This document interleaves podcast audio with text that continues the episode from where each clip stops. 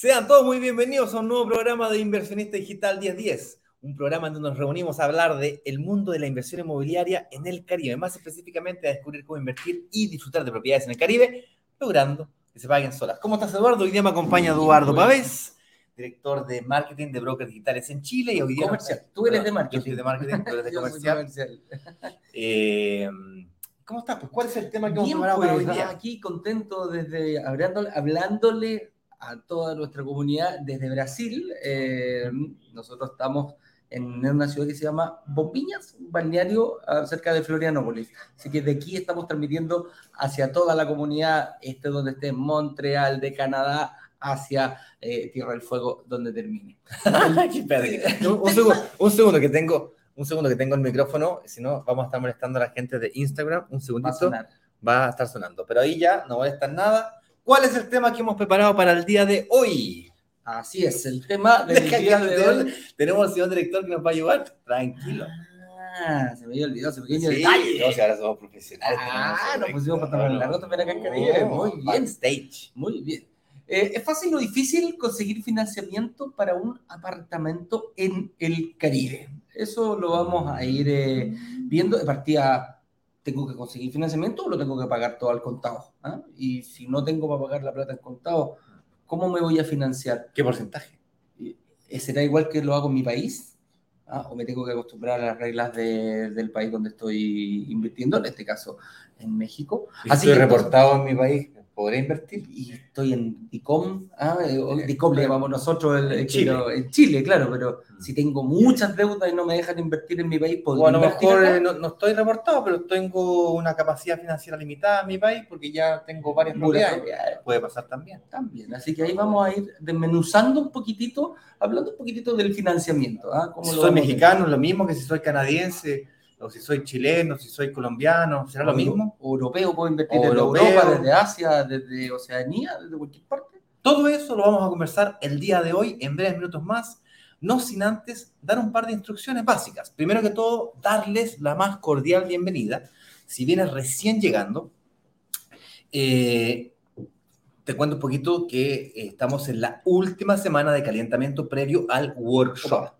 Quiero que sea sobre el workshop. El workshop es un mini curso inmobiliario en donde nosotros, a través de tres clases, más estos lives que vienen a complementar esas clases, eh, pasamos del absoluto cero a ser capaces de decidir si estamos o no frente a una buena oportunidad de inversión en el Caribe. Eh, y más importante que eso, Eduardo, Ujú. es definir si es nuestro momento de invertir o no, tal que podamos inver- invertir siempre de forma financieramente responsable.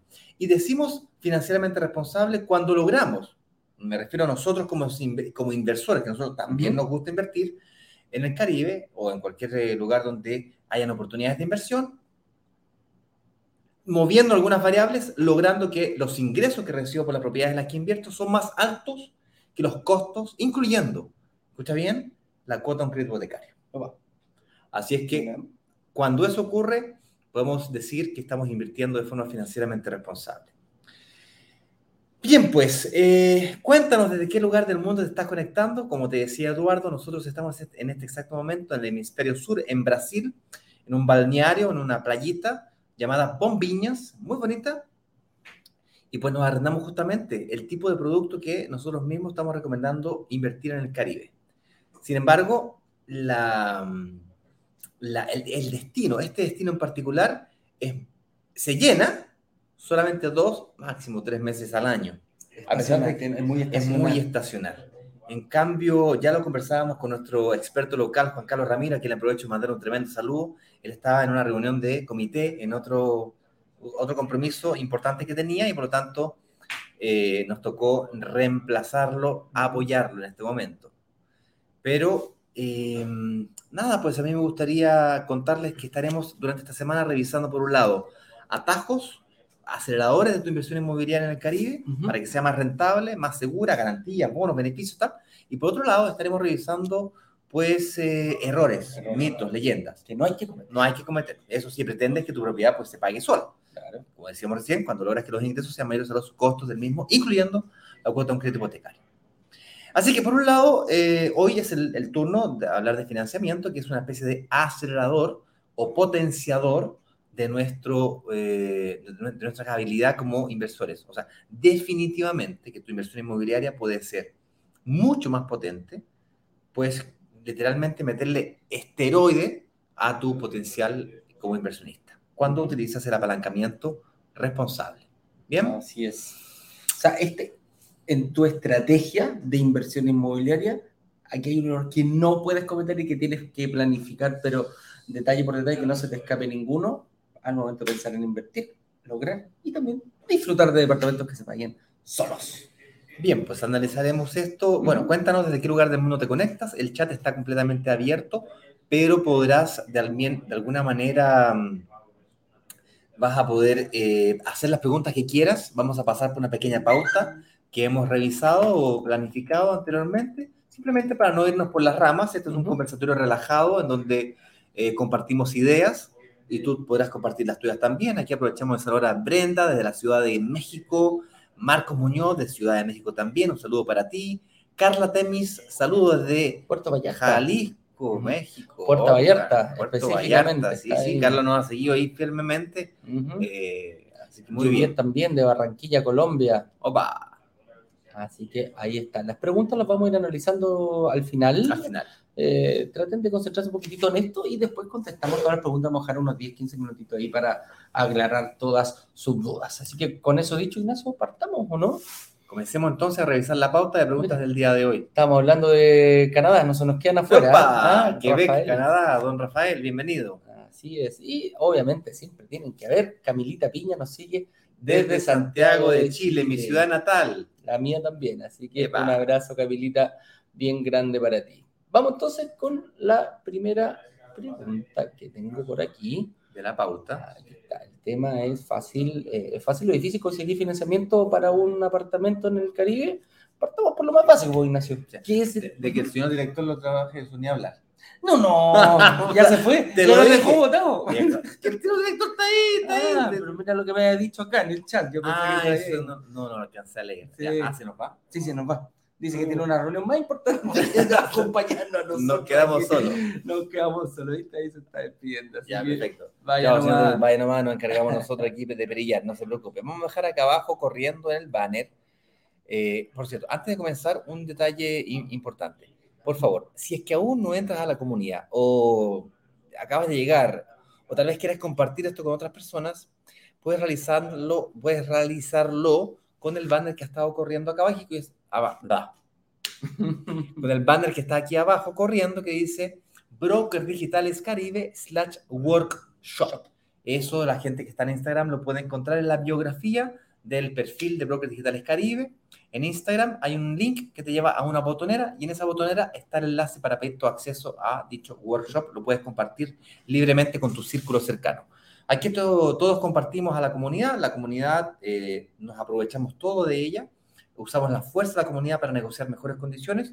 Nuestra forma de aportar es haciendo esta labor eh, de compartir contenido, información, buscamos las oportunidades y usamos la fuerza de la, de la comunidad para negociarlas. Y tú, como miembro de la comunidad, también puedes aportar. Aportas con las preguntas. La pregunta tuya le sirve a otros más, me sirve a, a mí y a nosotros para saber en qué nos está faltando comunicar, qué nos está faltando informar. Eh, así que desde ese punto de vista, aportas o comentas. Tu comentario, tu observación, tu opinión también es relevante para Muy nosotros. valiosa. Es valiosa porque no nos creemos ni sentimos dueños de la verdad. Como podrás ver, somos chilenos, ambos. Juan Carlos, nuestro socio experto local de Caribe, es colombiano. Y por supuesto que aquí tenemos mexicanos que tienen ciertas ventajas muy superiores a las de nosotros como inversionistas internacionales. Con eso dicho, México particularmente está extraordinariamente desarrollado. Es un mercado que ha logrado desarrollarse para el mercado internacional, específicamente lo que a Riviera Maya se refiere, de forma muy profunda. Y esa profundidad es la que nos permite a nosotros como extranjeros mirar a este destino con muy buenos ojos para poder aprovecharnos del financiamiento o apalancamiento que significa una inversión inmobiliaria. Entonces, lo primero, antes de avanzar dos pasos, a mí me gusta retroceder y definir qué es el financiamiento y cuáles son sus ventajas.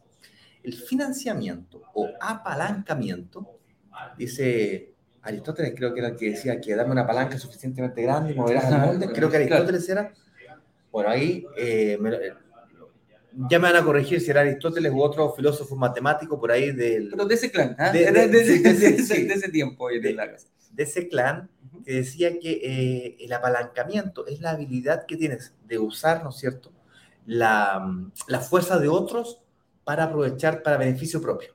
El financiamiento te permite potenciar tu inversión inmobiliaria de la siguiente manera. Supongamos que tenemos un departamento de unas 100 mil eh, dólares. ¿Ya? Hablo de dólares solamente para poder simplificar la matemática. Un departamento como los que estamos conversando, discutiendo aquí, puede estar en muy bien, un muy buen departamento, podemos encontrarlo entre los 140, 150 mil dólares y los 220, 230 mil dólares es el en ese rango. Departamentos de un dormitorio, un baño, o dos dormitorios, dos baños, eh, es, que es el más o menos el perfil que eh, recomendamos nosotros y que buscamos nosotros, y por supuesto que de ahí para arriba hay, más infinito, o sea, o sea hay, hay, de 10 millones de dólares un departamento también, con piscina privada, con, con el helipuerto y cosas por el estilo, pero no es de eso que estamos hablando No. acá, eso está más, más bien orientado al disfrute más que a la inversión. Totalmente. Nosotros estamos orientados a la inversión y si hay disfrute en el medio, uff, fantástico. Mejor.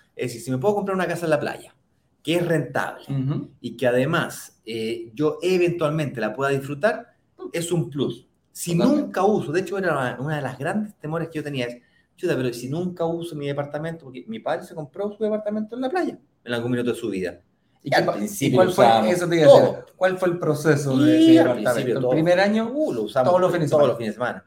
Todo el verano y todo fantástico y lo pasamos genial. Y luego el segundo verano pues ya estaba muy lleno, no quisimos ir. Durante los fines de semana ya nos aburrimos de tomar el tránsito de regreso a Santiago y por lo tanto dejamos de ir. Y ese era un gran miedo que yo tenía antes de invertir en el Caribe, fíjate. Pero acá hablamos de otra cosa completamente distinta. Hablamos de inversión, es decir, lograr sacar dinero a nuestro dinero. Y el apalancamiento, en el ejercicio que estaba mencionando recién, 100 mil dólares, supongamos que me pillan el 30% de entrada inicial, enganche inicial, 30.000. eh, pie, como le digan tu país. Ujú. Es decir, dicho de otra manera, me dan un financiamiento de hasta el 70%. Y en el Caribe, particularmente en, en, en Riviera Maya, hace cortos 5 o 7 años atrás, no había financiamiento. O sea, tú tenías que comprarte la propiedad al contado, como extranjero, por supuesto. Los mexicanos siempre tenido acceso al crédito hipotecario, obviamente. claro. Ahora, si eres extranjero, si eres mexicano viviendo en el extranjero, ya vamos a conversar de eso. Y si eres canadiense y eh, americano o, eh, de la- o miembro de la, Unión Europea, tienes Tiene otras ventajas que son bastante interesantes eh, que vamos a conver- a conversar a continuación. Pero hablemos eh, al, al- al resto, al, chileno, al peruano, al argentino, al colombiano, al que no, no es de las personas que me nombraste recién. Eh, ese este 70% de, eh, de financiación tú, eh, te permite ganar plusvalía que va a aportar a tu patrimonio sobre el 100% del valor de la propiedad. Dicho de esta manera, si la propiedad vale 100 mil euros, Ya. 100 mil dólares, Ujú. tú ganaste un 5% de plusvalía. En este sector del mundo la plusvalía va entre el 8 y el 12%, facilito, ¿eh? Ujú. Pero bueno, supongamos que sea un 5% que es lo- nosotros lo que le exigimos mínimo a la propiedad. Fantástico. 5% de 100 mil euros son 5 mil euros. 5.000 5 mil dólares. Dólares. Ya, pues si 5 mil dólares sobre, eh, Ujú. yo pagué un 30%, quiere decir que le saqué un 25% de rentabilidad. Porque 5 mil dólares del, de los, eh, De los 100.000 que son salen. 20 mil yo gané 5, le gané un 25% de rentabilidad a mis 20 mil.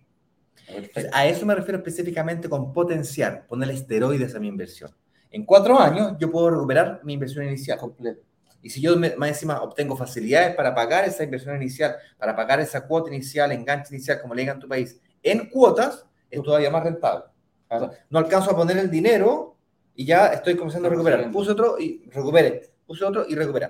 Yo estoy de acuerdo que no es flujo de caja y ese dinero yo no lo recibo a mi bolsillo. Yo estoy de acuerdo con esa apreciación, con ese punto de vista. Sin embargo, es patrimonio. Ese dinero es tuyo, tanto el que aportas como enganche inicial, como el que ganas de plusvalía del valor de la propiedad, porque al momento de vender la propiedad, de liquidarla, en 5, 7 o 10 años más, vas a recuperar todos tus ahorros, todo el aumento del valor del precio de la propiedad que haya aumentado, Ujú.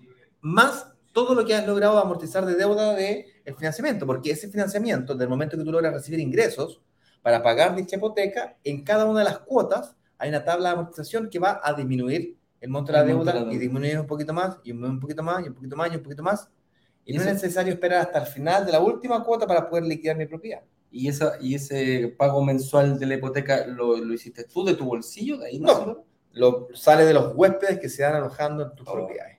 Consecuentemente, el financiamiento me permite potenciar. Basta con que yo sea capaz de juntar de mi presupuesto familiar un porcentaje todos los meses eh, para poder ir pagando esas entradas iniciales y cada dos años, 12 meses, 24 meses o 36 meses, dependiendo de las facilidades que tenga de acceso y el monto que tenga capacidad de pago mensual, puedo estar comprándome otra propiedad y otra Y propiedad, y otra propiedad y otra propiedad. Porque a diferencia de nuestros países locales, donde el financiamiento depende de nuestra capacidad de demostración que somos capaces de pagar la deuda, en el caso particular del Caribe, el financiamiento miran muy de cerca también la inversión. Es decir, eh, los fondos de inversiones ven o miran como garantía real el, el departamento de inversión que te estás comprando. Y ven con buenos ojos el ingreso que este tipo de propiedades es capaz de generar por sí misma. Por lo tanto, lejos de ser un- un- una cosa negativa, lo ven como una cosa positiva. El hecho de que también financien hasta un 70% y tú pagues un 30% de entrada inicial, enganche inicial, down payment, pie, como, Como le tu, como le digan en tu país, le permite al banco o entidad financiera, porque hay bancos y entidades financieras, ambas dos, eh, tener un activo real.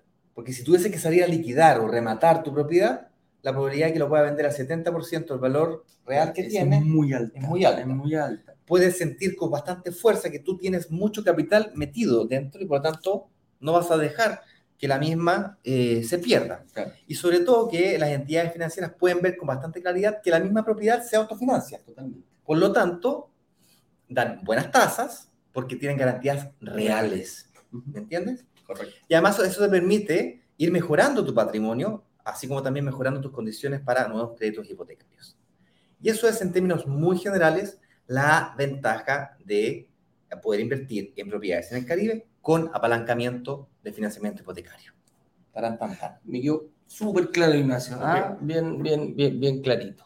Entonces, y tocamos un punto donde, donde segmentamos por países. Hablamos de comunidades europeas, hablamos de personas que viven en Canadá, hablamos de personas de Estados Unidos y también hablamos de personas que viven en Latinoamérica u otros países. Entonces, Correcto.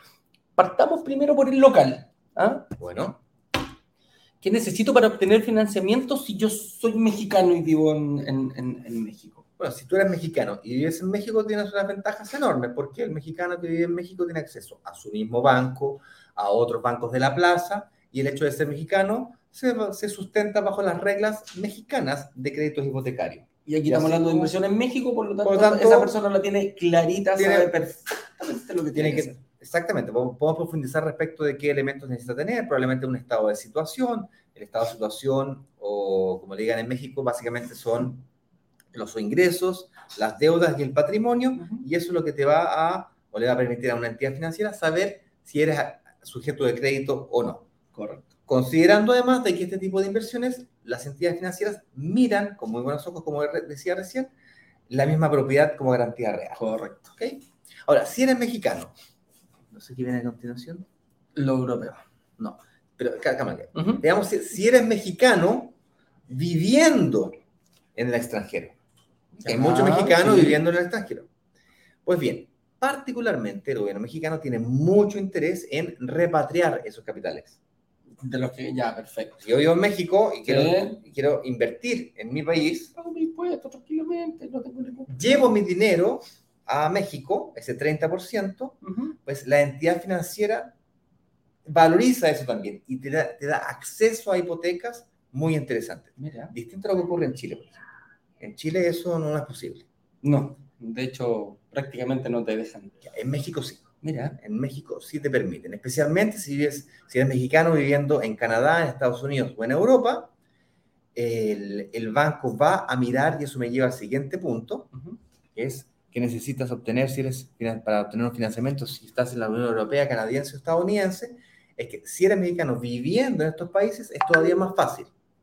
Pero si no fueras mexicano y fueras chileno viviendo en Estados Unidos o colombiano viviendo en Canadá, pues bien, si eres chileno, colombiano, latino o mismo americano, pero que habla español y no logra entender, puede pasar también, También. y quiere invertir en México, tiene condiciones preferenciales muy beneficiosas.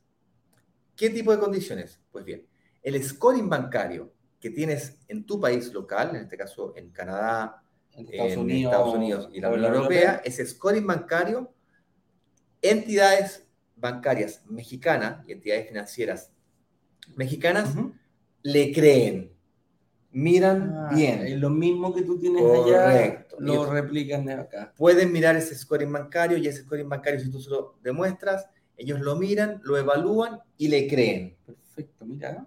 ¿ok? Y dado que le creen, te pueden evaluar para un crédito hipotecario en México sin necesidad de ser residente, ni mucho menos residencia Y ni estar viviendo en ni México, estar ¿no? viviendo en México. Puedes sacar créditos hipotecarios con tu visa de turista. No es necesario sacar o hacer trámites de residencia. Lo único que te van a pedir, obviamente, es tener una dirección fija en México, la cual obtendrás cuando firmas la escritura de compraventa. Es decir, yo firmo ahora, todo online, no tengo que viajar a ninguna parte, Ujú. una promesa de compraventa, para la fecha de entrega de la propiedad, cuando firmo escritura, desde ese instante, cuando firmo escritura, yo tengo una propiedad, yo tengo una, una dirección. Claro. Y esa es la dirección que me permite abrir la cuenta corriente, me permite que me hagan los depósitos y yo con ella pagar también lo que sea que tenga que pagar, etcétera, etcétera, etcétera. Y así no tengo, no tengo que estar haciendo transacciones internacionales que pueden ser un poco engorrosas o caras o costos de transacciones caras por ese movimiento internacional. Claro. ¿Ok? Perfecto. Es un tratado, eso, es gracias a un tratado del NAFTA que se firmó con... eh, Con Clinton parece que fue. Clinton. Con, sí. Clinton. Con Clinton parece que fue que Clinton lo hicieron ahí el convenio entre. México, Canadá, Estados Unidos y también se agregó posteriormente a la Unión Europea. y eso le da una ventaja. Si estás en México, pero si estás en México, perdón, Si estás en, los, en otros si países. estás en Canadá, en Europa o en Estados Unidos, siendo mexicano o no, tienes tremendas ventajas eh, que te permiten sacar o tener acceso a créditos Son estos, son estos acuerdos internacionales que hacen entre países precisamente para facilitar la inversión, que al final les conviene a, a- a todos pues, en, este, en este ámbito. ¿ya? Ahora, Bueno, no todos vivimos en Estados Unidos o Europa. nosotros somos latinos, Hay otras partes del mundo que también son agradables para vivir. muy agradables, como el Muy resto de Latinoamérica. Y nos interesa la inversión internacional, ah, perfecto, me interesa, me parece, me parece atractivo esto también. eh, y por lo tanto, ¿qué posibilidades hay de financiamiento para latinos viviendo en nuestros países? Ujú. Si ese fuese el caso, como es el mío, el de Eduardo, el de Juan Carlos inclusive, que es latino viviendo en nuestros respectivos países, también existen alternativas de financiamiento in- in- inmobiliario. Nos quedamos fuera, menos Nos mal. quedamos afuera, Menos gracias mal. a Dios. Pero no es a través de bancos, sino que es a través de fondos de inversión que le dan crédito justamente a nosotros. Ven en nosotros, los latinos viviendo en nuestros países, potenciales eh, Inversionistas. inversionistas. En donde nuevamente la... ¿Cómo se llama? La, La ley. no, no, el activo mismo que estoy invirtiendo Ajá. es, muy, Ah, es, es muy bien visto como garantía real de la hipoteca que estoy obteniendo. Claro. En Brokers Digitales, Caribe, estamos negociando además poder eh, entregarle como garantía real los arriendos, es decir, los ingresos, que tengan con- control, dicho de otra manera, Que ellos manejen también. que ellos manejen también los ingresos, tal que se paguen su hipoteca primero y nos entreguen la diferencia después. Eso va a hacer que sea mucho más fácil, mucho más asequible. Los Mucho créditos- más confianza. mucho más Ah, confianza tienen, o sea, el, el- el tener, no voy a decir riesgo cero, pero yo como un fondo mutuo o fondo de inversión inmobiliaria que te presto dinero para tu hipoteca, eh, le saco la rentabilidad correspondiente a mi dinero y además tengo las garantías de todos lados. Tengo el flujo y además tengo la hipoteca. El departamento, claro. O sea, de momento, cuidado, ojo con esto, de momento solamente existe la posibilidad de dejar la propiedad como garantía, pero si además le puedo entregar el flujo, eso va a darle todavía más facilidades a los fondos y consecuentemente va a ser aún más atractivo. Esto es simplemente eh, un proceso de negociación que se encuentra totalmente abierto, en este momento. ¿bien? Por lo tanto, eso me gustaría dejarlo bien, bien claro. Estamos en eso, estamos en eso. Ahora bien, con eso dicho, van a salir una serie de preguntas que las veces que hemos tocado este tema son naturales que nazcan. Número uno, oye Ignacio, pero ¿qué pasa si es que yo estoy endeudado en mi país, porque ya tengo mi casa propia, invertí en cuatro propiedades de inversión con ustedes mismos y mi Ya no capacidad de afecto a financiamiento, por, por lo menos por un par de años, hasta que me entregan las propiedades y yo logro decir, No no, no tengo más. Bien, estoy como, cola- co- copadito, digámoslo así. Con la, la día- con la agüita hasta el cuello. como ¿eh? Tuvimos una entrevista con un inversionista chileno que tenía 34 años y tenía 40 propiedades. En otro país, en Chile, 40 Epa. propiedades. Chile ofrece condiciones bastante interesantes para los chilenos viviendo y residiendo en Chile o extranjeros con residencia definitiva en Chile, Ujú. eh, muy ventajosas. Y este caballero tenía 34 años con cerca de 40 propiedades. Entonces, le interesó este mundo de la inversión internacional Obvio. sobre todo si es que se podía aprovechar de la fuerza de la negociación de la comunidad, aún más. Entonces, ese caso eh, es, es, eh, es real. ¿Y por qué te lo digo? Porque lo que pase con tu capacidad de financiamiento en tu país no afecta en lo más mínimo a tu capacidad de financiamiento local. Estamos hablando de. Estamos hablando de los México. latinos, estamos hablando en Claro. México, eh, para el caso de los latinos. Si tú eres canadiense, te van a mirar tu score en canadiense. Si tú eres americano, te van a mirar tu score en bancario eh, americano. Y si eres europeo, lo mismo. Lo mismo. Bien. En Ahora, podría ocurrir que si tú tienes tu score en bancario al límite, por ejemplo, supongamos un americano que quebró en la pandemia, Ya. pero se reinventó rápidamente, pero aún tiene su Alguna- score en bancario, aún lo, lo tiene, lo tiene medio, Medio malo, porque medio malo, porque porque, se recientemente, quiebra, claro. recientemente se, se quebró, y, pero se reinventó rápido, ahora le está yendo bien nuevamente, pero su score en bancario todavía está afectado, Manchado, manchado. así. Ujú. Consecuentemente, hoy día quizás no le van a dar un crédito hipotecario y para la fecha de entrega de la propiedad quizás no se Por quiera sí. arriesgar. Pues bien, esa persona podría perfectamente bien utilizar estos otros fondos de inversión para realizar su crédito hipotecario, Perfecto. que no le va a aparecer eh, no utilizando su score en bancario local. ¿Me explico? Perfecto. La misma forma que usamos nosotros. Hay que ir a hablar con esta persona, demostrarle todo. Claro. Es que sea automático. sea, No, hay un proceso que hay que seguir para Claro. estos créditos, no son automáticos. No voy a entrar en el detalle ahora exactamente cómo se hace, pero sí Ujú. es posible. Ese es el punto. Una buena noticia, fíjate. Muy buena noticia. Ahora, ¿qué pasa si yo estoy reportado en mi buró de crédito de Colombia o estoy reportado en DICOM en Chile o el buró de crédito, el, el- el registro de deudas y mal comportamiento de pago de mi país? Malo, o sea, no voy, no voy a invertir en mi En tu país no. En tu país hay, un, hay una luz roja que dice, no, este caballero tiene mal comportamiento de pago, porque consecuentemente tiene su score bancario local malo y en su país local no podría invertir. Así es. Acá tampoco. No, acá sí. Ah.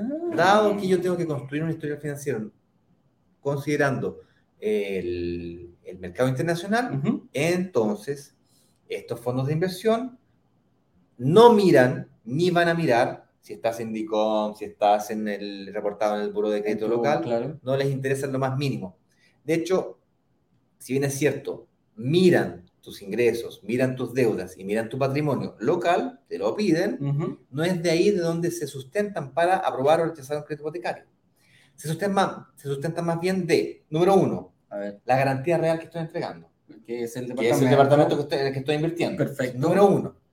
Número dos, el porcentaje que estoy entregando, que está fuertemente vinculado. Si estoy dando un 30 o un 40 o un 50%, o sea, Eh, si estoy pidiendo un 70, un 60 o un 50% de financiamiento, mueve la aguja. Bastante. Es mucho más fácil ser aprobado cuando das un mayor entrada inicial, down payment, pie, enganche inicial, como le digan. ujú. ¿Entiendes? Número dos, si bien es cierto, te piden que le compartas si eres médico, arquitecto, abogado, psicólogo, Tu profesión. tu profesión, y te piden que le demuestres los ingresos que tienes y las deudas que tienes, lo que realmente les importa es que tú seas capaz de demostrarles que eres solvente. Y la pregunta que van a hacer inmediatamente es, ya, ok, ya, mira, fantástico, qué bonito todo esto, pero ¿cómo lo demuestro que soy solvente Sí, po. a una entidad en México? La respuesta es congelando parte, un, un- un capital. ¿Ya? No importa si es que pediste un crédito de consumo para poder dejar ese capital inmovilizado, pero Ya. el hecho que tengas que poder dejar un capital inmovilizado por 90 días, el cual se te devuelve, Ah, se te devuelve. mira. Si, si tú- aunque hayas tenido que sacar un crédito de consumo para, para poder financiar ese, Ese, tre- ese eso, 30%, claro, eso- o lo sacaste de tu propio dinero, que lo dejaste inmovilizado por 90 días, eso le dice al fondo de inversiones que es esta persona persona solvente. ¿Tiene Bueno. sentido? Tiene sentido, o porque sea, sí, po, si un banco local me prestó el monto para yo dejarlo congelado durante, uh, durante 90 90 días. días. o yo tengo con capital propio 90 días, mi soy Solvente, po. O sea, la probabilidad de que yo sea solvente es muy alta. Es muy alta. Claro. Además de eso, me exigen que le pague por un periodo de X cantidad de meses, hablemos de seis meses mínimo, por adelantado la hipoteca, como si, como si ya me hubiese entregado el crédito, Perfecto. y pa- para ver el comportamiento de pago. O sea, la cuota del hipotecario yo la tengo que yo se la tengo que pagar durante seis meses seguidos. Durante seis meses, ¿Qué demuestro con eso? Solvencia. sol- solvencia por un Claro. lado y eh, comportamiento de pago. Comportamiento de pago. Es decir, un historial financiero de pago. O sea, te vas haciendo mientras Te vas vas, te vas haciendo- haciendo este historial mientras oh. vas cancelando el, el, el, el pie down payment, etcétera, como ya lo hemos repetido. Hay más de alguno, más de alguno vivo, más vivito, uno, uno más matemático me va a decir, chuta, o sea que tengo que pagar la entrada inicial, down payment, y además tengo que pagar esto. La respuesta es sí, pero. A ver, El pero es, número uno, ese capital inmovilizado es solamente por 90 días, se devuelve. ya. Si quisieras aportarlo, bueno, Mejor. mejor, mejor pero se devuelve, hace lo que quieras con él. Es decir, podrías utilizarlo con apalancamiento local, que tiene un costo, sí, pero por tres meses Es mínimo. Es o sea, mínimo, no, no, o no sea, tanto. al nivel de, de plusvalía que estoy ganando es- es- es de risa. Y tengo que considerar dentro de mi flujo los últimos seis meses ese valor. Pero se aportan a mi hipoteca. Es decir, si es que yo saco una hipoteca, claro. a las últimas cuotas de mi hipoteca se me, se me descuenta. Es decir, si lo voy a sacar a 15 años, pues le debo 14 años Y medio. Y si medio. es que Lo haces durante seis meses. si es que lo hace por seis meses, por ejemplo que di yo. Mira, es bastante bueno.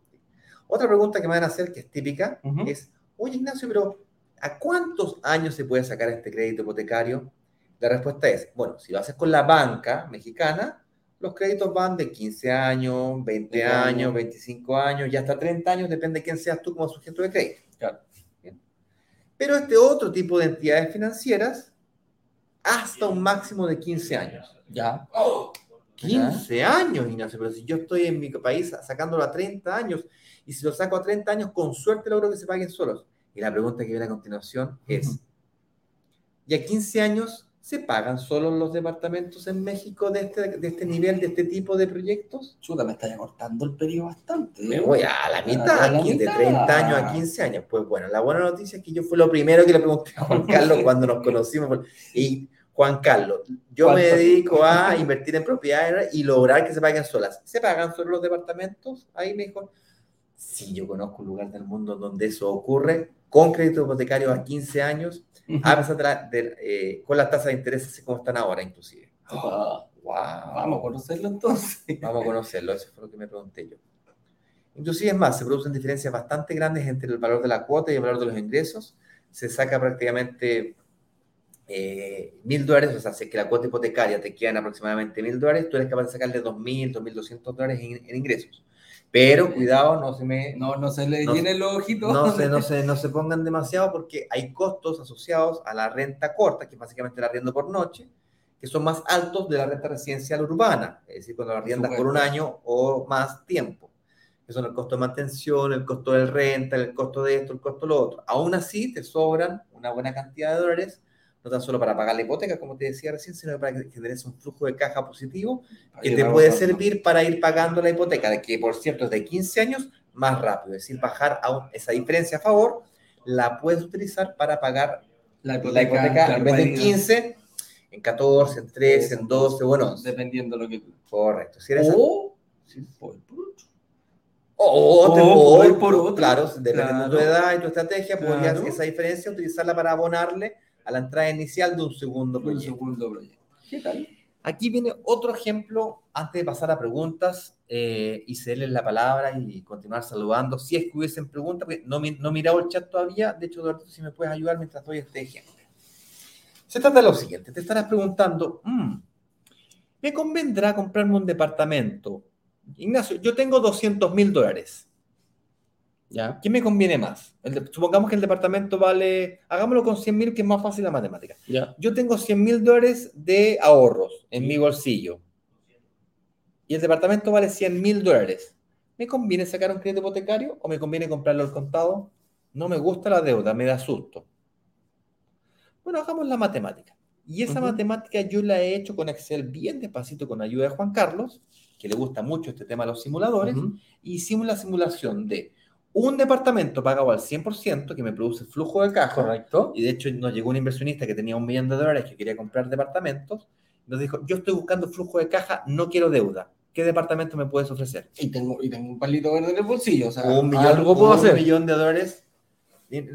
Hagamos la, la matemática con 100 mil dólares, que es algo más realista. Bien, no todo el mundo tiene un millón de dólares, pero 100 mil dólares Pues lo puede tener. más, más, más viable. ¿Qué me conviene más? ¿Pagar esa propiedad de 100 mil dólares al contado o comprarme dos al 50% con 50% de hipoteca? Buena pregunta, ¿no? Claro, o sea, Bueno, hicimos la matemática y el flujo de caja que me entrega la diferencia entre uno y otro es muy parecido. Números más, números menos, no me mueve el... Supongamos que es igual. No es exactamente igual, pero muy parecido. No hace gran diferencia. Andan por Andan ahí. por ahí en la pelea. Bien. Desde el punto de vista de construcción de patrimonio, al cabo de 10 años, yo no voy a tener un departamento de 100 mil, tengo dos departamentos cada uno de 100 mil. Es decir, luego del final del periodo del proyecto, cuando se produce la verdadera diferencia, Y ahí es donde, claro, construir patrimonio. claro. Doble patrimonio. claro. ¿Sí? ¿Me siguen con eso?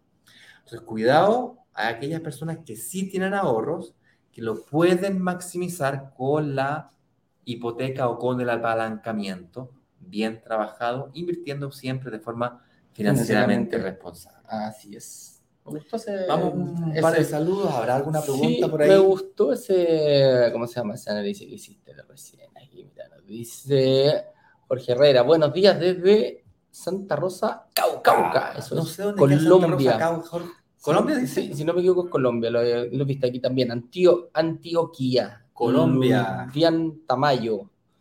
Eh, Irilda Iniri- Inirida Mesa. Buenos días, nos pone. Buenos días para Muy buenos días para ti también, pues. ¿ah? Y aquí Juliet Cervantes nos hace la primera pregunta. ¿El crédito hipotecario se hace en el país residente? Juliet, muy buena pregunta. Hasta este exacto momento solamente he hablado de la posibilidad de pedir créditos hipotecarios en el país donde se hace la inversión, en este caso en México. Es decir, si tú eres extranjera y quieres pedir o invertir en México, el crédito hipotecario lo haces en México. Es decir, la respuesta a tu pregunta es no. Sin embargo, hay una estrategia en la que podrías apalancarte localmente, es decir, en tu país de residencia, para invertir en México. ¿A quién le podría convenir eso? Pues bien, en el caso de Juan Carlos, por ejemplo, que tiene una oficina de la empresa de él, de su empresa de consultoría, para quien no sepa, Juan Carlos. Ramírez, nuestro socio local, experto local, en- es consultor. Es consultor de grandes empresas. Él cobra caro por dar consultorías. Hace consultorías a bancos, hace consultorías a desarrolladores inmobiliarios y de ahí viene su trayectoria. Lleva 20 años realizando ese tipo de gestiones, los últimos 7 años eh, en el Caribe. Él tiene una oficina y con la pandemia comprenderás que transformó todo su negocio de consultoría a una Obvio. versión o a un formato online. Cuando yo lo conocí, él iba a la oficina. Bien, de repente iba, de repente no iba. En- estábamos enclaustrados en esta cuarentena, pero estaba en la pelea. Que el contador, que el que no sé cuánto. Hoy día reinventó su negocio completamente y la oficina no se usa. Desde hace un año. ¿Ok? O sea, no, no es que eh, un mes atrás. Desde hace un año que nadie va a la oficina. y consecuentemente ahí tienes un activo inmovilizado que estás desaprovechando. Claro. O sea, de- debería tratar de ver qué pasa ahí. ¿Qué- o- ¿Cómo lo puedo aprovechar, Claro, cierto? claro. Bueno, ¿qué opciones tengo? Opción número uno, vendo la propiedad. No la estoy usando, la vendo. Monetizo, traigo todo lo que yo pasé de entrada inicial, más todo lo que yo gané, lo traigo a mi bolsillo, con esa plata yo hago lo que quiera. Listo. El problema es que no es muy buen momento para vender, para vender oficinas porque es medio complicado hoy día. El mercado inmobiliario de oficinas Está medio afectado. Es uno de los mercados afectados por el tema de la pandemia. es uno de los mercados más afectados. Entonces, ¿qué decidió hacer Juan Carlos?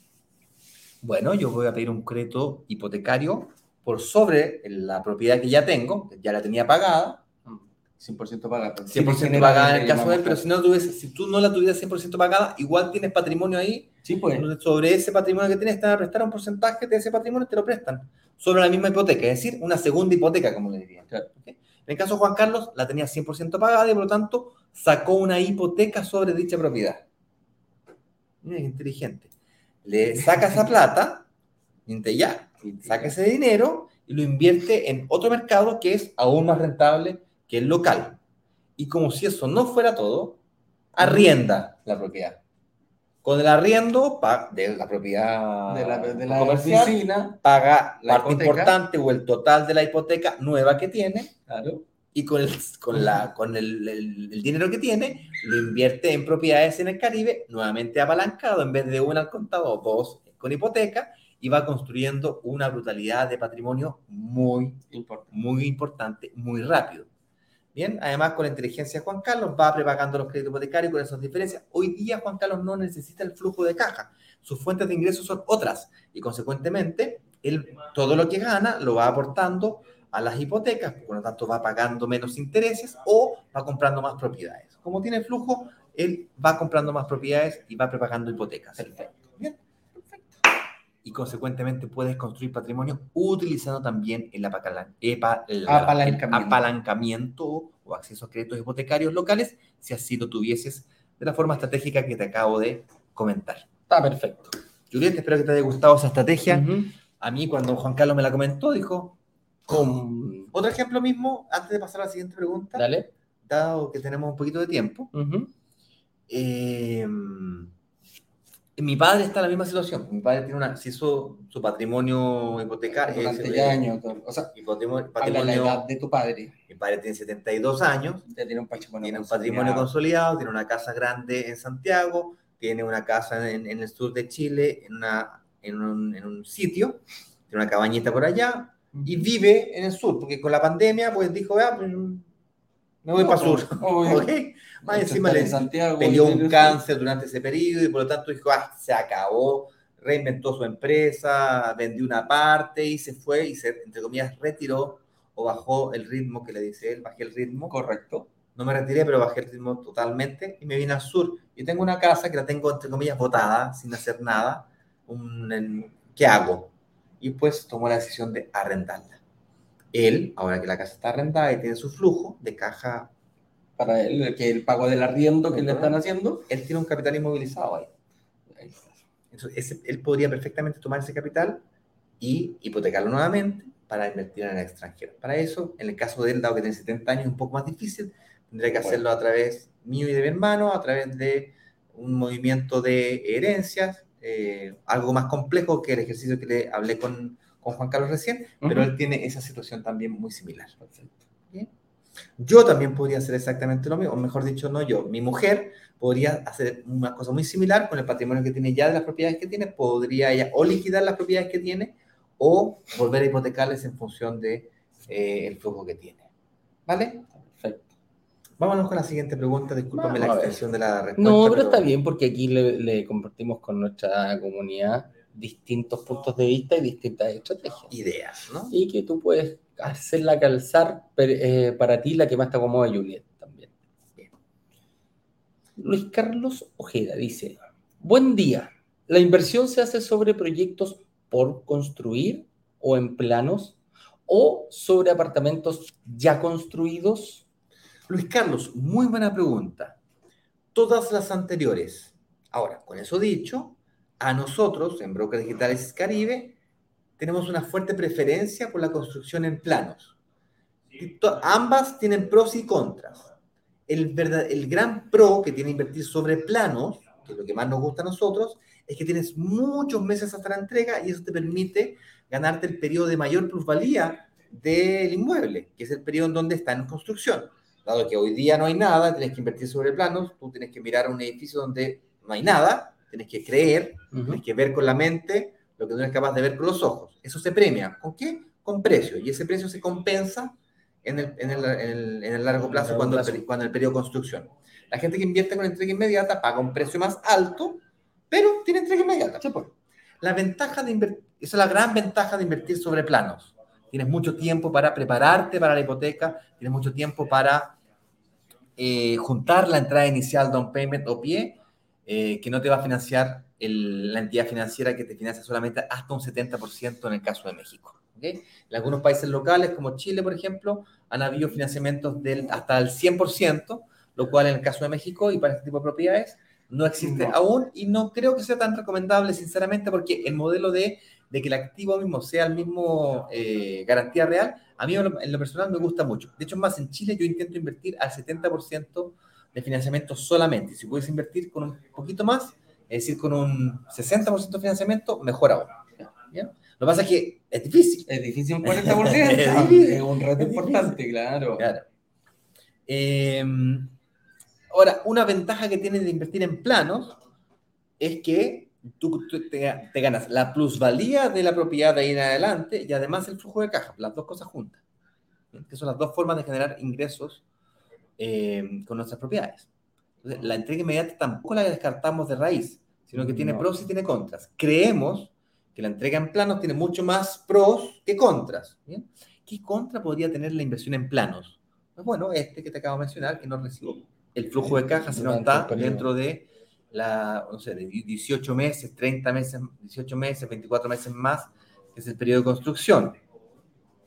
Influye, en, en- en- en esa toma de decisión influye mucho la edad de la persona. Ah, bueno, buen punto. La edad del inversionista te va a influir mucho, porque por más que yo quiera invertir a futuro, eh, si ya estoy en una edad que estoy llegando al límite que me pueden eh, dar para poder eh, obtener un financiamiento, que la edad también influye en ese tema, las personas con mayor edad, por lo general, se van un poquito más por la, por la, por la entrega inmediata o quizás necesitan más rápidamente el, el flujo más inmediato. Entonces, por eso te digo, hay que ir viendo la estrategia poquito a poquito, hay distintos factores que van a influir. Los jóvenes, la, la- la gente joven que está recién terminando su universidad, eh, titulándose y quizás viven con sus padres, este tema del tiempo les da lo mismo, ¿ah? Claro. van, van planificando porque tienen mucho tiempo por delante. Otras personas ya 50, 60 años tienen, Tienen que que, acelerar. acelerar. un poquitito y ahí la edad te influye. Puedes ir mezclándolo, ojo, no es, eh, no es que no puedas hacerlo, pero vas mezclando con la fecha de entrega de la entrega inmediata, puedes también, si tienes capacidad de pagar el, el- un pie a dos años, hay, hay, hay mucho, mucho donde ir jugando, amigo Luis, en base a cada estrategia, que cada estrategia principalmente nosotros confiamos eh, y, y lo proponemos acá en Brokers Digitales Caribe, es personalizada. Cada persona tiene sus pros y sus contras y hay que ir tratando de enrilarlo de la mejor forma. Yes. Ujú. Mira, aquí Gina nos hace un comentario más que una pregunta. Dice, hola, buenos Hola, Gina, días a todos. Un saludo desde Montreal, Opa. escuchando acerca del Caribe en medio de una tremenda tormenta. La Gina ya Bueno. está preparando para cuando se acabe partir ahí al, al, al Caribe. a ver, Con certeza, Gina, mira, el hemisferio norte efectivamente se encuentra en pleno invierno, mientras que el hemisferio sur se encuentra en pleno verano. Así es. Así es el planeta en que vivimos. Eh, son La cosas locas de la realidad que, que cada Mira, ahí no sé, destino si, vive. no sé si se ve, espérate, a ver aquí, mira, no, no, no, aquí mira, ahí, ahí el solcito está, pero... Sí, aquí eh, está pegando fuerte. Debemos estar en este momento nosotros aquí, en este exacto momento, debe haber unos 29 grados. 30 grados, por lo menos, estamos al 30 lado grados. Estamos al lado del mar y eso es aquí dentro de la casa.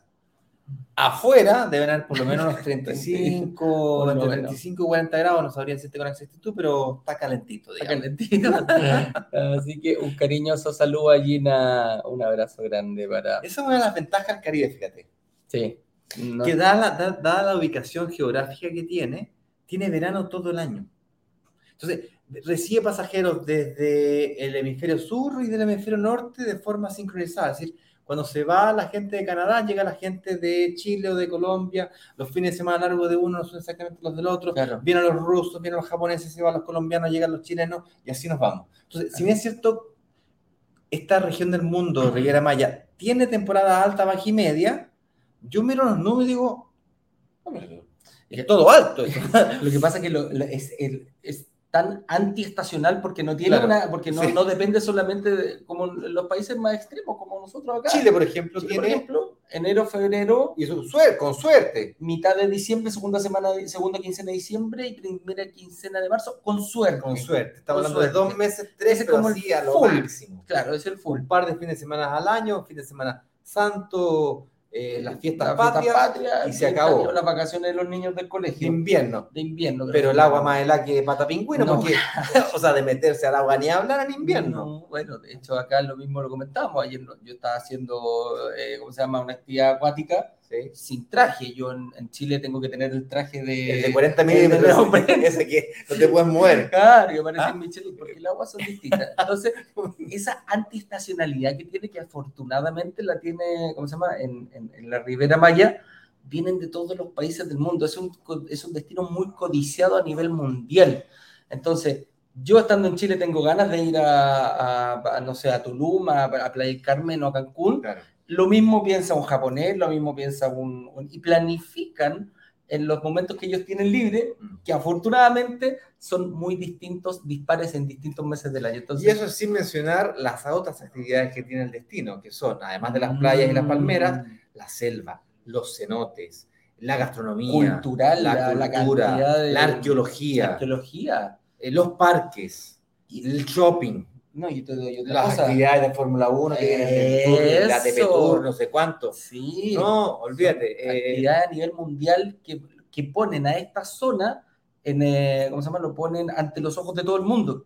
Un evento tan importante como, como la Fórmula 1, el ATP Tour. el PGA Tour, el ATP Tour, todo eso pone a- lo, lo saca a relucir en una semana. Por lo tanto, la gente lo conoce y dice, hay fanáticos de la Fórmula 1 que siguen todo el mundo la- al, al- Claro, de hecho, este tipo de actividades no son solamente relevantes desde el punto de vista de que eh, va mucha gente, mucho seguidor, ¿bien? que Claro. se llena en un- durante una semana, dos semanas, se llena. Claro. No es solamente eso lo importante, es la exposición mundial que tiene Correcto. el destino. Yo recuerdo en Chile, yo trabajé 15 años en turismo. ¿te, acuerdas- te recuerdas cuando el Rally París-Dakar Uh, salió de Europa, Cuatro o cinco años tuvo Salió de- Chile, claro. dejó de ser París-Dakar para ser Argentina-Chile-Perú? claro. Y el gobierno hacía una serie de trámites para poder traerse ese eh, gran evento al país y yo sentía el nivel de demanda que ¿Cómo trae- aumentaba? cómo aumentaba. Y no me refiero solamente a los meses del evento. Estoy hablando de un evento que, por cierto, es de, uno, de automovilismo, Dura dos semanas. que dura dos semanas y que se, se produce en lugares de zonas alejadas, que tiene una serie de pros y contras. Imagínate lo que sería una Fórmula 1 que es en un circuito cerrado, Claro. con infraestructura construida, preparada para eso, que afecta muy poco al medio ambiente. Claro. Aquí me salían del Rally París Dakar, me salían los ecologistas que le rompía el, Que pisaron que una pisaron una piedra. piedra de, de los ancestros y delicado y, Delicado. y pero tenían razón Sí, en pues. algunos casos. ¿bien? Eh, pero, Pero, la, exposición anual que se producía con esto era, ¡ay, qué, lindo esos paisajes maravillosos! ¿Dónde queda Chile en el mundo? Pues, mucha gente Mucha gente idea dónde está, sabe pues. dónde está. Claro. En cambio, México y Cancún son destinos mundiales. Quizás Playa del Carmen y Tulum, que es el- la, la- la Menos- perla hoy día del. Pero de- muy, de Riviera mucho Maya. menos conocido, o sea, mucho menos conocido Playa del Carmen y Tulum que Cancún. por- Pero Cancún, prácticamente cualquier lugar del mundo que tú vayas, sabe dónde está más o menos. Y todos A lo mejor no sabe exactamente en el mapa dónde está, pero sabe que es Caribe. Claro, Y eso hace que la Riviera Maya en particular eh, sea extremadamente interesante. claro. ¿Hay alguna pregunta más o comentario, observación? Eh, ti, ti, ti, ti, ti, Que no buen día, esa ya la hemos visto. No, Quiero saber- veo ahí que dice. Dice, pa, pa, pa, espérate. Me llamo Jorge Sargentón y dice, Ah, y quiero ok. saber sobre los gastos, como el property taxes, eh, agua, Agua corriente, corriente, etcétera. etcétera. Jorge, muy buena pregunta. Mira, además de la hipoteca, tal como decía recién, supongamos que tú recibas 2.000, 2.200 dólares de ingreso por arriendo por noche mensual promedio. Bien, más allá de la ocupación de alta y baja temporada que conversábamos, conversábamos aquí. Y supongamos que tengas una hipoteca en torno a los mil, a los mil dólares, que más o menos esos son los rangos de, de valores que estamos hablando acá.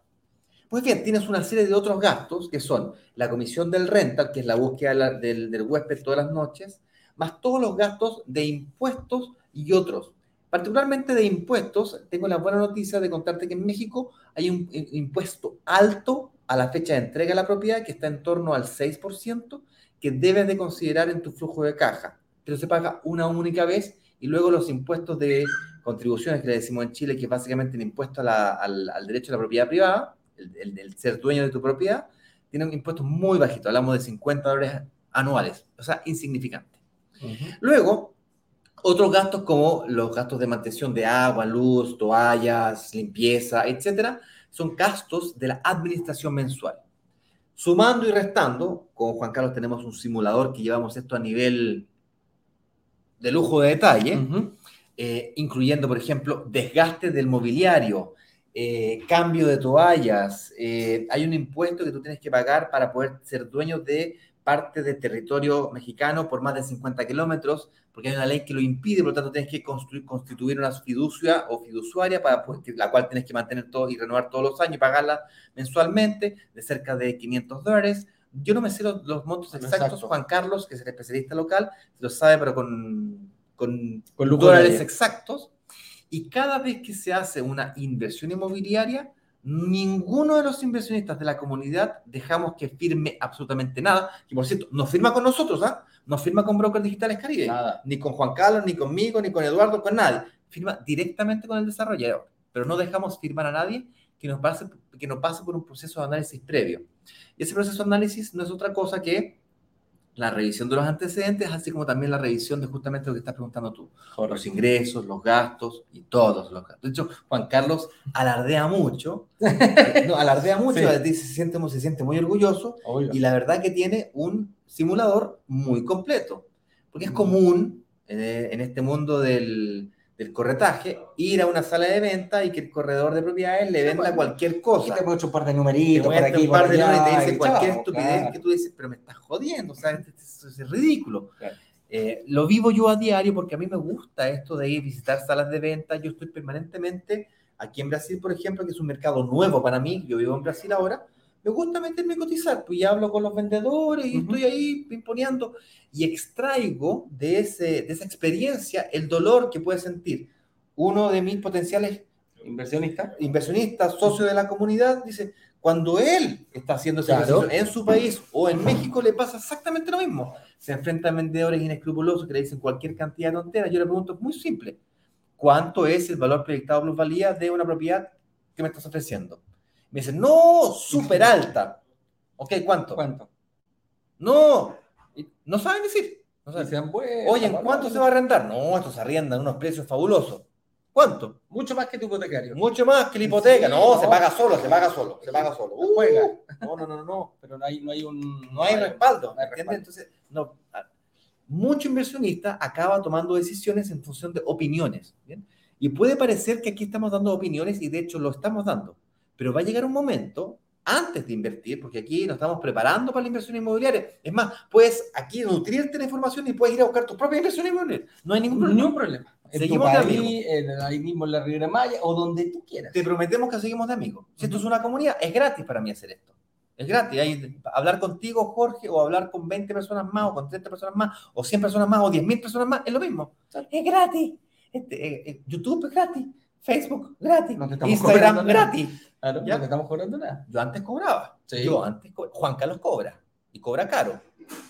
Pero claro, como esta posibilidad de invertir en masa, en grupo, nos permite posibilidades que serían imposibles de hacer de forma individual, somos microinversionistas, hormigas chiquititos, donde la unión nos hace fuertes.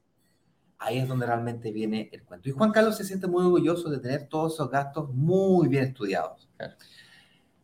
Eso. Vamos, mira, un par de comentarios ya para ir cerrando ya. Eh, mira, Juliet nos dice, sí, excelente estrategia, muchas gracias. Ahí, don Luis, también, eh, Luis Carlos ya nos da las gracias eh, sobre eso. Y aquí, mira, Francia ya la nos dice, hola, saludos, dice que son sobre planos, sí, hemos lanzado, hemos hecho lanzamientos sobre planos, donde puedo ver el render del proyecto, la ubicación. En el lanzamiento, amiga mía, ¿qué hacemos? Explicamos con lujo de detalle ubicación, eh, tipologías, eh, precios de los, eh, ¿cómo se llama? Precios de, de, las unidades. Es más, invitamos al gerente de la inmobiliaria para que nos explique por qué está haciendo el proyecto en, ese lugar. ¿Qué vio él? Antes que nosotros. Antes que nosotros, eh, y por qué, por, qué está, por, qué invirtió en ese lugar. ¿Qué tuvo que hacer él para poder invertir y qué nos va a ofrecer esa ubicación con respecto a otra ubicación? Entonces, en el fondo, ahí él explica directamente. También traemos a la gente del rental que te diga, oye, esta es mi experiencia, esta es lo que yo vivo, estos son algunos números que se dan dentro. Yo te puedo decir, oye, se va a rentar súper fácil, pero, pero, pongamos, el dicho al hecho, si yo, oh, se arrendan todo, no hay ningún problema. Entonces, todas esas cosas las, eh, eh, ¿cómo se llama? Es importante que sepas, Francia, de que si quieres ver la fecha y día y hora de las actividades del próximo lanzamiento, en donde vamos a hacer el lanzamiento, lo puedes ver en, eh, en la página de instrucciones, a la cual tienes acceso a través de la descripción de los grupos de WhatsApp. Si es que aún no eres parte de la comunidad, no estás en ningún grupo, no te llegan los emails, llegaste porque Google te sugirió el, el, video, yo te sugiero que eh, abajo ha estado corriendo una, una pantallita, brokerdigitalescaribe.com slash workshop, entres a la comunidad. En la página de instrucciones, a ver, aparte de haber un video de instrucciones, ponemos la fecha de las actividades. Son tres clases y un lanzamiento. Hasta la clase número 3, que es la última, no vendemos nada. Es una comunidad, nos juntamos y conversamos. Si solamente te interesa saber el render, y el precio del proyecto, ningún problema. Te esperas hasta esa, hasta esa fecha del lanzamiento y puedes revisar la documentación cuando así sea. Ahora, ya te adelanto algunos contras de hacer eso. El primer contra es que la apertura de la ventana de oportunidad de inversión es muy corta. Hablamos de 24 horas. Es decir, se abre el martes, se cierra el miércoles a las 19 horas. Se acabó. aquellas personas que participan del workshop les entregamos datos anticipadamente de cómo participar para recibir la información antes que el resto. ¿Cuánto antes? 24 horas antes para mantener la justicia. Es una forma de premio para aquellas personas que de alguna forma se fueron preparando mejor. Ya te recomiendo fuertemente, y si tienes intenciones reales de invertir, lo hagas de forma financieramente responsable. Estamos hablando de la inversión más importante del año, tal vez una de las más importantes de, tu vida. Hay que darse el tiempo de entender este proceso. Si no te interesan estos conversatorios, no hay problema, pero las clases no te las pierdas. ¿ok? Las clases son realmente reveladoras las estudiamos con lujo de detalles. Estos lives son entretenidos, nos reímos un rato, qué sé yo. Aprendemos mucho. Aprendemos mucho, pero son desordenados. Un día hablamos de hipoteca, otro día hablamos de otra cosa, de otra cosa, y nos vamos para, para la izquierda y para la derecha, para arriba y para abajo, de norte a sur. Pero el workshop, no. El workshop son tres clases ordenadas. Nos sentamos con Juan Carlos, con Eduardo, y nos pusimos de pie y cabeza y dijimos, ya, perfecto paso 1, paso 2, paso 3. ¡Ah! Pero espérate, para poder entender el paso 1, paso 2, primero tengo que entender lo que no hay que hacer. Entonces lo dividimos. Primero lo que no hay que hacer. La después, uno, después la clase 2, lo que sí hay que hacer, el paso a paso. Uno de estos pasos es este, el de la hipoteca. Y el último paso, el último, la última clase es, bueno, ahora que ya entiendo cómo invertir, bueno, cómo potencio esto, cómo invierto en dos, en tres, en cuatro, cómo hago ciclos y superciclos de inversión cómo planifico mi estrategia finalmente. Exactamente, la estrategia. detrás del el fondo. Esa es. Bien. Así que Francisca, estás invitada a ser parte no tan solo de la comunidad, participar del próximo workshop, cuyas fechas ya están eh, definidas. La, la, clase 1 comienza el próximo lunes, 24 a las 19 horas, y será una semana, lunes, miércoles y viernes, 19 horas. Y pues puedes revisar toda la información y documentarte todo lo que tú puedas antes del lanzamiento. Pues como te digo recién, una vez abierto el carrito, es, tienes que disputar una unidad. O sea, es así. Y cuando digamos, hay que peleársela. Hay que peleársela. El que llega primero, el que califica el que primero. Se prepara primero, el, que no la tiene que pensar mucho, el que gana, básicamente. Nada más. Aquí una última pregunta. Nos, Luis Carlos también nos da las gracias por la explicación. Aquí nos dice Hernán Mendoza que son los cenotes, amigo mío. Ah, los cenotes son, eh, llamémoslo, piscinas naturales, en, que hay muchas en el sector de la Riviera Maya, son realmente maravillosas. Hay de todos los tipos, grandes, medianas, profundas, son muy profundos, ojo, son, son- es como eh, eh, ríos subterráneos que, que tienen- están unidos. que- que salen a- de repente como al aire y Son unas la piscinas naturales, como ojo, como un ojo que como le llaman ojo, ahí. Búscalo en, en- en Google, hay una cantidad en esa, una más lindo que el otro. mucho más lindo. Entonces puedes ir haciendo. De hecho, hay turismo de cenotes. Hay gente que va a decir, oye, yo quiero conocerlo. Algunos que bucean kilómetros y van por el agua subterránea y ven las estalactitas, las Y estalagmitas. Hay un eso yo lo voy a dejar para otros aventureros. Yo me voy a bañar ahí con los pescaditos Con los y las claro. y Eso es. sería todo. Oye, eh, aquí está, mira, Francia, genial, muchas gracias, nos dice, y bueno, y esa es la idea, muchachos, de tratar de contestar todas sus preguntas. Hemos eh, avanzado, hemos hecho un, un barrio muy importante sobre el financiamiento, así que Ese fue el tema del día de hoy. ese fue el tema del día de hoy. Esperamos que les haya gustado, aportado. Póntelo aquí está. Eh, el tema del día de hoy fue entonces, ¿es fácil o difícil conseguir financiamientos para un apartamento en el Caribe? Bueno, ver, fácil o difícil. simple, es simple, pero fácil, fácil, fácil no es. No. ¿ok? Posible sí. Sí. Si te preparas con suficiente anticipación, es muy posible. ¿ok? Si fuera tan fácil, pues todos invertirían y esto es solamente para aquellos Que logran que ver. logran ver lo que otros no ven. Así Logran es. superar esos obstáculos que otros no logran superar. Así es. Vamos a ir sin prisa, pero sin pausa, preparándonos de lleno a ese próximo lanzamiento. Ujú. Con eso dicho, yo les mando un fuerte abrazo. Soy Ignacio Corrales, director de marketing de Brokers Digitales. Camila, ¿cómo estás? Muchísimas gracias. Nos Eh, mandan un... Muchas súper gracias por todo, súper completo, en especial para los que recién están Está- entrando a la comunidad. Esa es la gracia, Camila. Lo puedes ver tú, que estás recién entrando, o No, no, lo Camila puedes- lleva un tiempo ya. Por eso digo que si Camila está recién entrando, que ya lo dice para los que recién estamos entrando, Sí. lo puedes ver, va a ser igual de valioso que para la gente que ya lleva su tiempo, que ya quizás ya invirtió y está buscando. Camila invirtió cosas. en Chile y ahora está mirando la inversión fuertemente internacional. ahí la Cami. Sí, Sí. muy bien. Tiene, Oye, tiene unos colmillos ya, pero se los tira afilados totales. muy bien, Camilita, te mando un abrazo grande y nos estamos viendo próximamente. ¿Y cuándo es próximamente? Mañana, Mañana. a las 10, 10 de la mañana, hora oficial de Miami, es decir, a esta misma hora, una hora antes, obviamente.